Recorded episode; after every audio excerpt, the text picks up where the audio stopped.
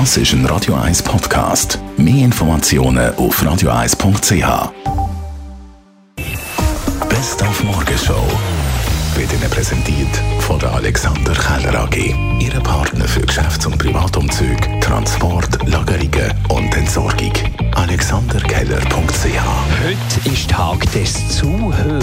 Zuhörens. Zuhören ist wichtig, aber gar nicht so einfach. Und darum hat es heute Morgen bei uns in der Morgenshow einen kleinen Zulass-Workshop gegeben. Beim aktiven Zuhören ist auch die Optik, das Visuelle ganz entscheidend.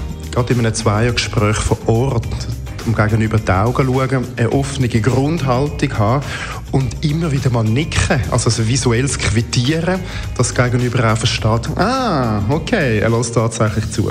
Stimmlich gibt es auch das sogenanntes Mhm, mhm, mhm. Das ist wichtig, dass das bei einem Gespräch immer wieder mal stattfindet. Also die akustische Variante aber nicht inflationär. Also wenn es dann zu viel ist und das Publikum oder das Gegenüber macht eine Strichliste vor dem geistigen Auge mit 43, 44, 45 und zählt die Ms mit, dann ist das Ablenkungspotenzial. Punktuell hilft es aber sehr, auch zu zeigen, hey, ich bin da, ich bin bei dir. Im Eishockey startet heute Playoffs. Da haben wir mit dem Hockey-Papst und Klaus Zaug in die Glaskugel geschaut. Wer wird Meister?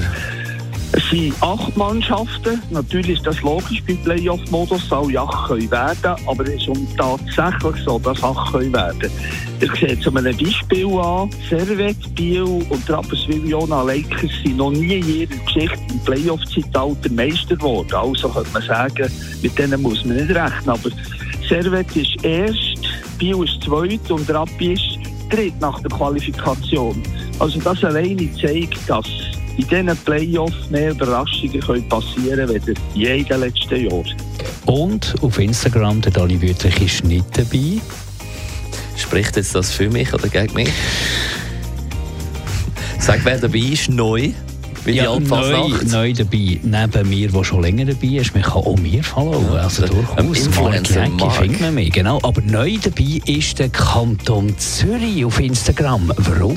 Instagram ist eine gute Möglichkeit, mit audiovisuellen Angeboten, mit Filmen, mit Bildern an die Bevölkerung zu kommen. Das gilt einerseits für das tagesaktuelle Geschehen, andererseits aber auch eine Möglichkeit, eben Einblick zu geben in das spannende Leben von der Verwaltung, in die vielen, vielen Facetten, die der Kanton hat. Und da ist Instagram halt einfach zeitgemäß und wir hoffen uns dadurch natürlich noch mehr Transparenz und eigentlich noch mehr Kontakt mit der Bevölkerung und Verständnis auch für das Handeln von der Verwaltung. Die Morgenshow auf Radio 1. Jeden Tag von 5 bis 10.